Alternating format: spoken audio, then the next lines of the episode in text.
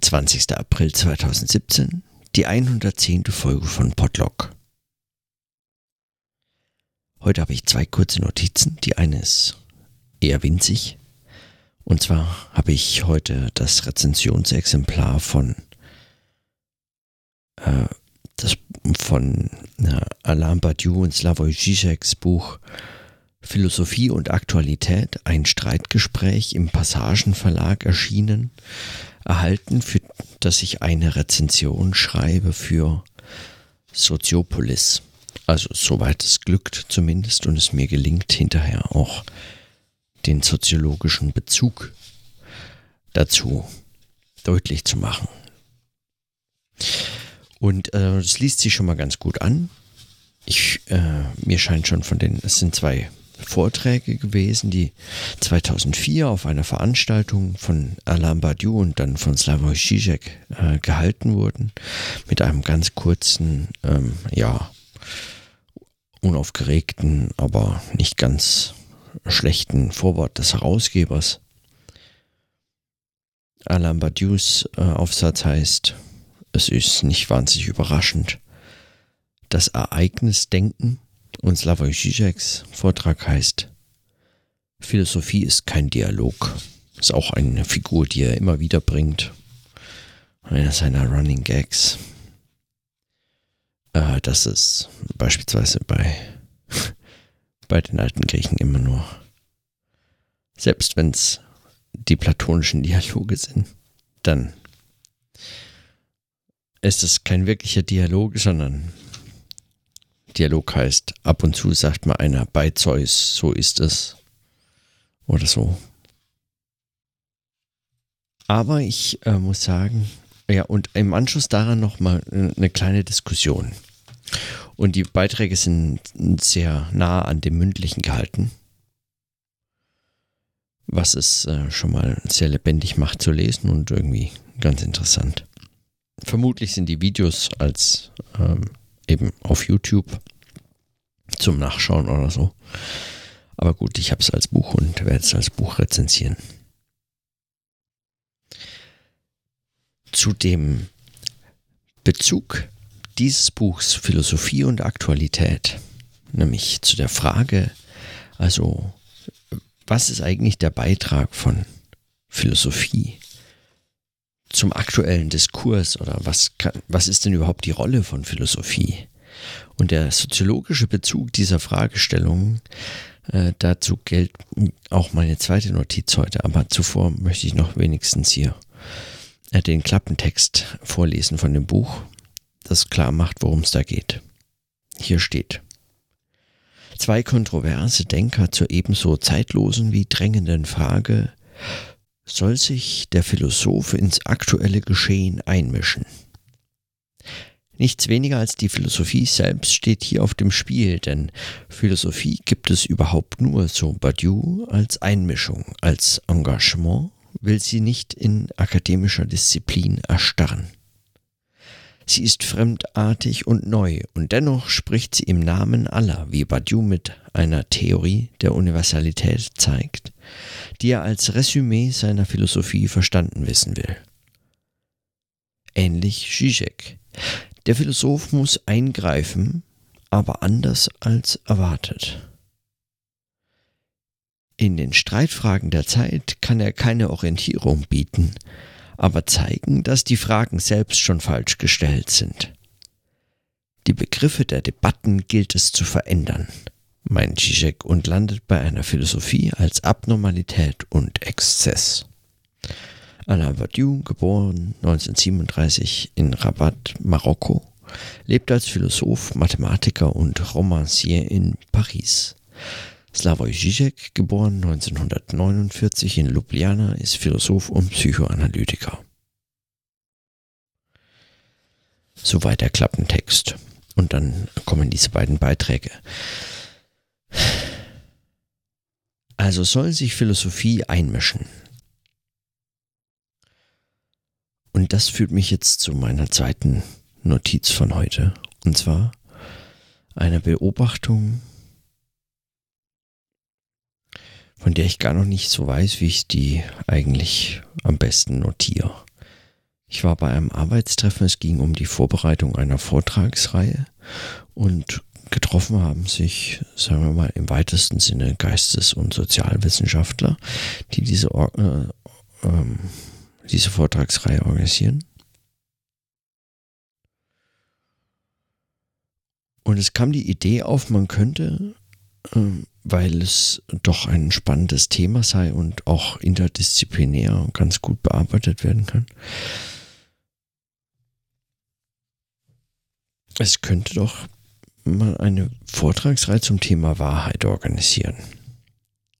Das hat mich spontan überzeugt, weil, und das nicht nur, weil es mein ähm, Dissertationsthema ist, sondern auch, weil mir scheint, dass es sowohl aktuell als auch ähm, darüber hinaus eigentlich ein, ähm, ja, das äh, wesentliche Thema der Wissenschaft und äh, das wesentliche Problem.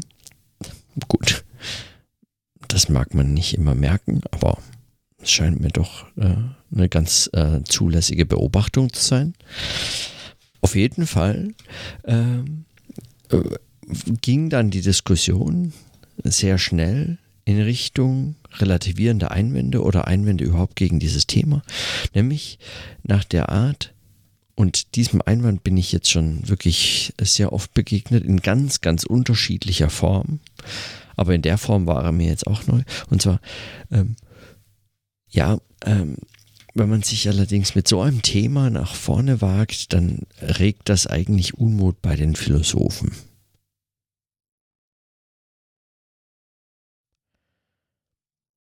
So, also implizit ist das, äh, ist, ist, äh, oder explizit auch tatsächlich diskutiert, ist klar, Wahrheit ist zumindest in dem den Philosophen zugeschriebenen Selbstverständnis der Philosophie das Thema der Philosophie. Da geht es um Wahrheit. Wir als, weiß ich nicht, Soziologen, ähm, Historiker, Religionswissenschaftler oder was immer, wir haben uns eigentlich mit ganz unterschiedlichen Gegenständen zu beschäftigen, aber Wahrheit, das ist der Gegenstand von Philosophie.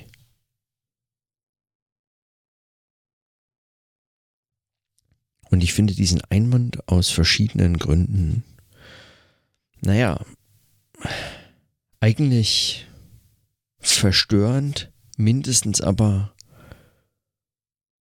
beunruhigend. Zum einen ist die Trennung meines Erachtens vollkommen unzulässig. Was, wenn nicht an Wahrheit, ist man denn überhaupt äh, auf, der, auf der Spur oder worum geht es einem überhaupt als Wissenschaftlerin, als Wissenschaftler in egal welchem Fach? Also wenn nicht um Wahrheit, worum denn dann? Worum geht's da? Und dann würde man auf diese Frage, also wenn man sie so provokant stellt und es dann irgendeinem Fachwissenschaftler stellt, dann sagen die meisten, ja, ja, uns geht es schon um Wahrheit, aber, aber wir haben eben einen Gegenstand und der ist selbst nicht Wahrheit, sondern Wahrheit ist eben möglicherweise die Qualität der Sätze, unserer Beschreibungen. Wenn wir unsere Gegenstände anschauen, dann können wir wahre Aussagen treffen und die bemessen sich eben nach Methoden, Theorien und ob sie äh, so stimmen oder so, ob sie überprüfbar, inter, äh, äh, subjektiv überprüfbar oder gar, ne, wie auch immer, äh, beobachtbar, reproduzierbar oder sonst was seien. Also Wahrheit ist eben nicht unser Gegenstand, sondern Wahrheit ist die Qualität der Sätze, im besten Falle unserer, selbstverständlich und nicht derjenigen, die wir versuchen zu widerlegen. Da geht es bei denen um Falschheit, bei uns um Wahrheit und so fort. Könnte man meinen. Dieser Einwand macht sich aber zu einfach. Weil, also diese Entgegnung auf den Einwand, weil wenn das der Fall ist, und zwar wirklich der Fall ist, dann müsste man sich überhaupt keine Gedanken machen. Ja klar, dann machen wir Vortragsreihen zur Wahrheit, eine nach der anderen. Wir nennen sie vielleicht sogar Wahrheit 1, Wahrheit 2, Wahrheit 3 oder so. So wie, weiß ich nicht, Makroökonomie 1 und Makroökonomie 2 oder so. Diese Vorlesungen, die äh, eben so durchgehen, diese werden so durchgezählt. Am Schluss sind sie vollständig. Ja. Man hat eben 1 bis 3 besucht. Es gibt keine 4, es gibt nur 3. Aber wenn man die besucht hat, hat man eben Makroökonomie. Ja. Hatte man dann, zack, zack, Makroökonomie. So könnte man das ja mit Wahrheit mal auch machen und sagen, Wahrheit 1, Wahrheit 2, Wahrheit 3, zack, fertig, Wahrheit.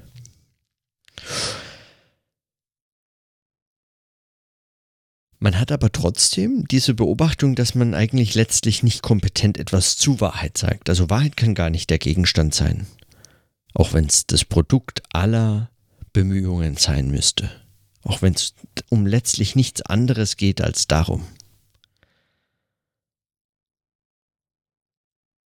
Wenn man das jetzt genauer bedenkt, dann würde ich meinen, liegt nahe, dass die Reflexion auf die Qualität der eigenen Sätze, also auf die Erkenntnis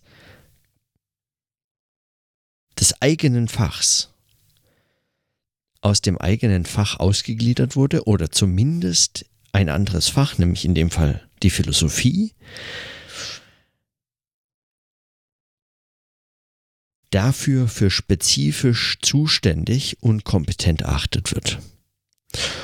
Und selbst da würde man dann sagen, nein, also ja, so, hm, so eindeutig kann man das nicht sagen, weil ja, wir können ja schon auch unsere eigene Reflexion auf unsere eigenen Theorien und auch die Erkenntnisqualitäten unserer eigenen Theorien und Methoden. Diese Reflexion können wir ja schon leisten. Aber die Philosophie, die sieht sich eben halt zuständig genau für solche Fragen und zwar exklusiv, ganz speziell, ganz anders als wir und so fort.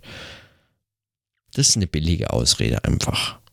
Weil erstens würde die Philosophie das gar nicht, die Philosophie erst recht nicht, aber viele Philosophen würden das einfach nicht mitgehen die interessiert überhaupt nicht, was da so ein popliger Soziologe da für erkenntnistheoretische Probleme bei seinen Arbeiten vermutet. Ja. Dafür kennen die Philosophen auch Theorien und Methoden der Soziologen meistens viel zu schlecht. Es gibt Ausnahmen. Petra Gehring zum Beispiel, ähm, die äh, sich sehr gut mit soziologischen Theorien und Methoden auskennt und selber verwendet und dazu arbeitet und so fort. Und dann auch natürlich zusätzlich auch noch sich um so erkenntnistheoretische Fragen und eben als Philosophin ganz anders nochmal mit den Themen beschäftigt. Aber in der Regel sind Philosophen, Philosophinnen einfach zuständig für ihre eigenen Probleme. Ja. Die denken sich ja, was, ich, ich, ich löse doch nicht eure Erkenntnisprobleme, ich habe doch ganz eigene, nämlich philosophische und die unterscheiden sich. Dafür muss sich äh, ein Soziologe schon meistens ziemlich auf den Kopf stellen, bis er begriffen hat, warum das überhaupt ein Problem sein soll. Und für wen? Nämlich für Philosophen. Das heißt, diese Aus, dieser, dieser, Aus, dieser, dieser ja, Ausweichbewegung, ja, man könne das doch, aber sie fühlten sich eben äh, spezifisch dafür zuständig, ist eigentlich äh, eine Ausflucht.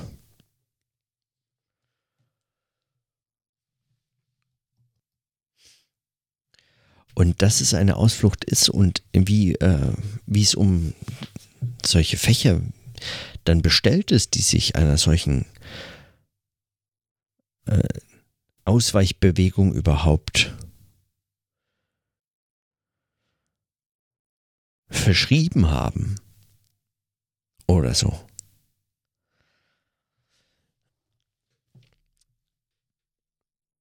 Das sieht man dann unter anderem daran, wenn man sich mal die Frage stellt, warum kann eigentlich soziologische Forschung oder historische Forschung Warum wird die, nur wenn Sie sozusagen Vortragsreihen zum Thema Wahrheit organisieren, ein Problem für Philosophen und erregt deren Unmut? Aber ansonsten, die ganze restliche Zeit, in der man nicht solche Vortragsreihen organisiert, eigentlich nicht. Also entweder die Philosophie beschäftigt sich mit Wahrheit in einer Form, die für alle anderen Fächer relevant ist, dann müsste man sagen, äh, könnte man sich damit halt eben nicht beschäftigen, weil das ist eben das, das ist der Gegenstand von Philosophie. Fertig. Keiner käme auf die Idee, dass man das auch nochmal soziologisch oder religionswissenschaftlich oder sonst wie, wer auch immer mit Wahrheit, politikwissenschaftlich vielleicht mit Wahrheit auch äh, beschäftigt ist, äh, nochmal untersuchen. Man käme auch gar nicht auf die Idee, aber man kommt auf die Idee, weil es eben nicht so ist. Es ist nicht einfach nur der Gegenstand der Philosophie Wahrheit. Ja, die beschäftigen sich auch damit, aber warum? Also, wenn man überhaupt die eigene Wissenschaftlichkeit in irgendeiner Form ernst nehmen möchte, dann, ähm, dann kann man nicht umhin zu sagen, ja, es geht mir auch um Wahrheit und ja, ich weiß, was es heißt. Äh, sonst, äh, ich habe einen Begriff davon oder ich, äh, zumindest weiß ich, woran ich arbeite oder wonach ich suchen muss oder ich weiß, warum das die Frage so nicht gestellt werden kann oder oder oder ich habe auf jeden Fall irgendeine ich, ich, ich stelle mich diesem Problem. Das ist auch mein Problem. Das ist nicht ein Problem, das ich nur hätte, wenn ich Philosoph wäre oder Philosophin, sondern das habe ich ganz konkret, weil ich zum Beispiel Soziologe bin oder weil ich Religionswissenschaftler, Historikerin oder, äh, oder sonst was bin.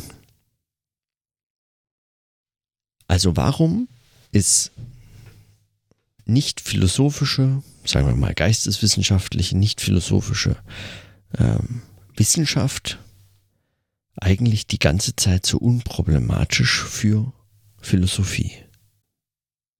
Dieser, also ich habe in diese Frage quasi implizit meinen Verdacht schon verpackt, nämlich, dass die, ähm, dass die Einzeldisziplinen sich um diese Fragen einfach nicht mehr bemühen. Erkenntnistheorie und gerade die sogenannte erkenntnistheoretische Grundlage gilt den allermeisten Einzelfächern für behandelt oder zumindest als eine Art von Bandbreite von Positionen, aus denen man sich bedient, aus denen man eine auswählt und diese dann als gegeben hinnimmt, um darauf aufbauend nun seine Forschung treiben zu können zu bestimmten Fragen an bestimmten Gegenständen herum, zu bestimmten Theorien oder eine Kombination daraus. Aber die erkenntnistheoretische Grundlage ist eine Grundlage, auf deren man dann sozusagen seine äh, Häuser baut. Soziologische, religionswissenschaftliche, historische äh, ethnologische Forschung ist für Philosophie deswegen unproblematisch, weil sie sich gar nicht mal um Wahrheit kümmern. Nicht mal so richtig darum, ob hinterher irgendwas Wahres rauskam. Und meistens ist es nicht einmal erforderlich, nachzuweisen, dass was man jetzt gerade geschrieben hat auch wahr ist oder den Anspruch auf Wahrheit überhaupt erhebt. Es reicht, dass man und da kann man das gleich auch wieder theoretisch einfangen und äh, anders rechtfertigen. Aber es reicht in der Regel eigentlich, dass es zum Beispiel im Fachkontext selbst aufgeht oder als im Fachkontext selbst verortet erkannt wird. Also man muss sich nicht um die Wahrheit der Sätze, die man schreibt, bemühen, solange man sicherstellen kann, dass sie zumindest als soziologische Sätze erkannt werden und funktionieren. Und das heißt zum Beispiel, dass sie Anschluss an bestimmte Theorietraditionen oder an bestimmte methodologische Rahmenstellungen für bestimmte empirische Fragestellungen irgendwie sinnvoll verortet werden können. Für die eine Fragestellung wählt man besser jenen methodologischen Rahmen, für die andere Fragestellung und für den anderen Zugang und Gegenstand besser einen anderen. Und für wieder andere hm, geht dann das gleiche Spiel äh, mit jener Theorietradition oder, äh, oder einer weiteren Theorietradition oder so in, in einem Abwägen gegeneinander äh, von vorne los. Und manchmal oder meistens wird irgendwie kombiniert, also die eine Theorie mit der anderen, der eine Autor mit der anderen Autorin oder diese Methode mit jenem methodischen Setting und Zusammenhang. Oder es wird als eine um das andere andere ergänzt, weil das äh, fehlt hier, fehlt da äh, und äh, so wird so ein bisschen Methodenpluralismus ist dann ein tatsächlich sogar ganz unironisch, emphatisch gebrauchter Begriff zur Selbstbeschreibung und Behauptung des eigenen Ansatzes. Also das, man meint es gar nicht lustig, wenn man sagt Methodenpluralismus, ist gar kein abwertender Begriff, was ist, was eigentlich, finde ich, krass erstaunlich ist, dass es kein abwertender Begriff ist. Methodenpluralismus ist etwas, was man meistens behaupten muss, damit man ordentlich was gearbeitet hat. Ähm, mit nur einer Methode kommt heute keiner mehr so richtig zurecht, äh, würde ich meinen. Also die wenigsten, man muss da schon mindestens kreativ kombinieren und ähnlich auch mit Theorien. Also man muss zeigen, man kann diese eine mit der anderen und dann für, jeden, für jene Fragestellung besser die und dann für andere wieder eine andere und so fort.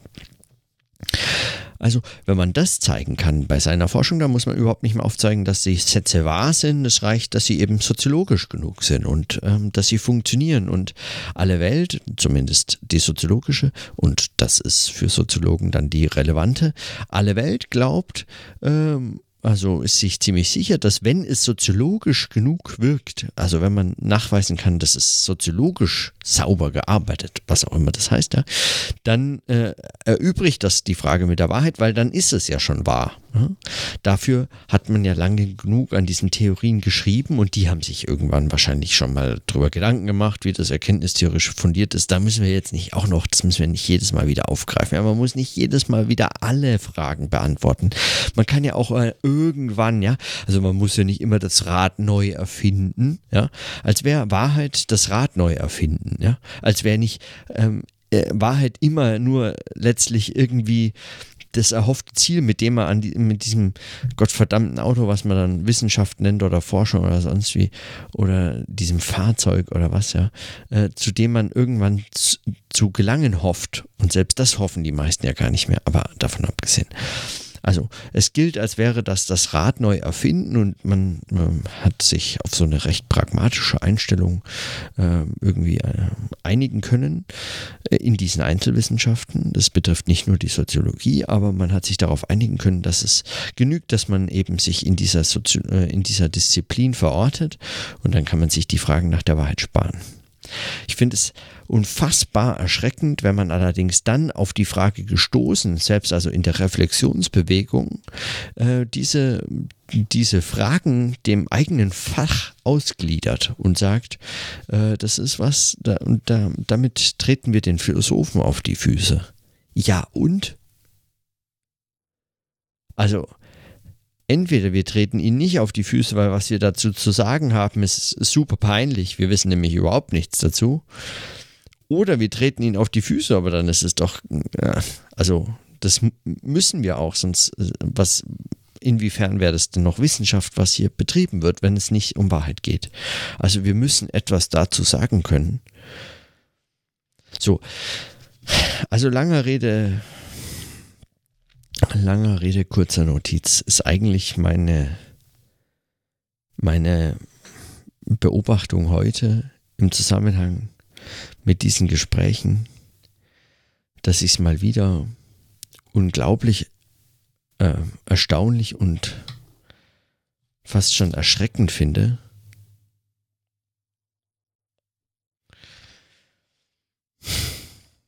dass man so argumentieren kann und dass es plausibel ist.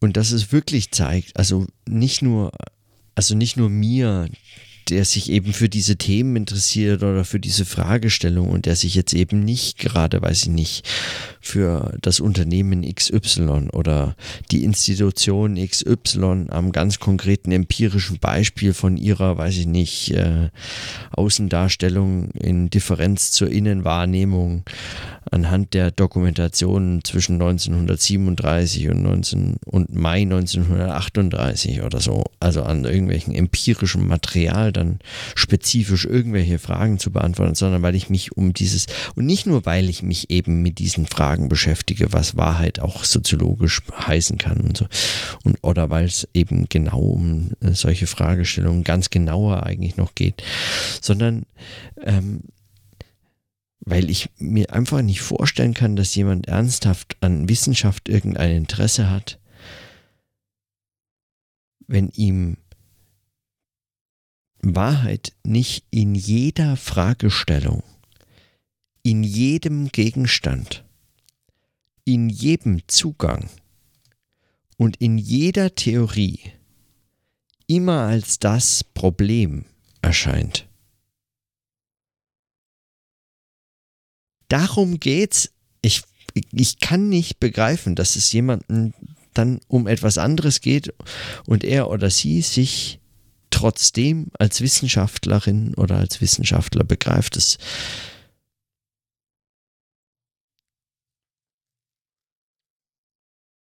Aber gut.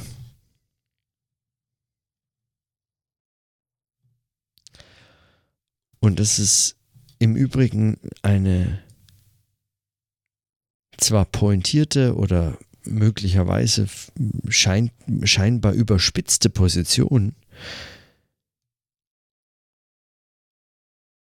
man meinen könnte, dass sie sich auch noch mit der Position, die ich zum Beispiel zu Bernhard Perksen geäußert habe, der ja Wahrheit als überhaupt das die Domäne der Wissenschaft begreift und sich wundert, warum jetzt eigentlich im Zuge von Fake News nicht die Wissenschaft da stärker gefragt würde und eben das bedauert, dass man da irgendwie seine Außendarstellungsfähigkeiten verloren hätte und deswegen müsste man besser der Botschafter seiner eigenen Forschung und Arbeit werden und so fort.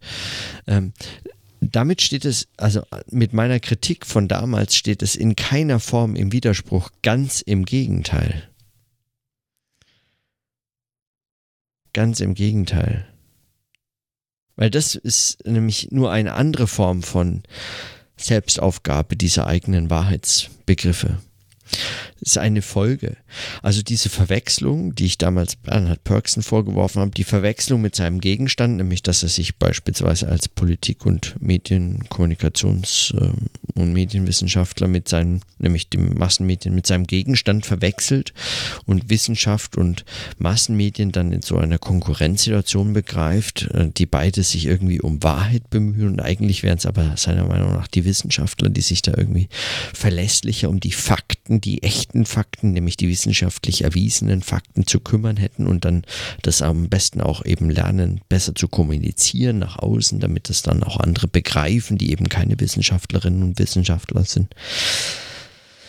Diese Verwechslung, die, die ich Bernhard Perksen vorgeworfen habe, die kommt nur zustande, da bin ich äh, davon überzeugt, wenn man sich diesen erkenntnistheoretischen Fragen eben nicht mehr stellt, sondern sie als für beantwortet hält. In der einen oder anderen Form.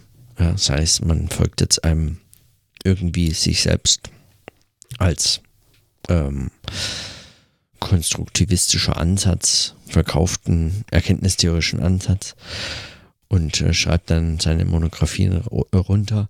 Oder man äh, folgt irgendeiner anderen theoretischen Tradition und Schule oder irgendeinem methodischen Zugang und arbeitet eben in diesem. Aber dass es nicht in jedem, äh, in jedem, in jeder Frage auftaucht als Problem,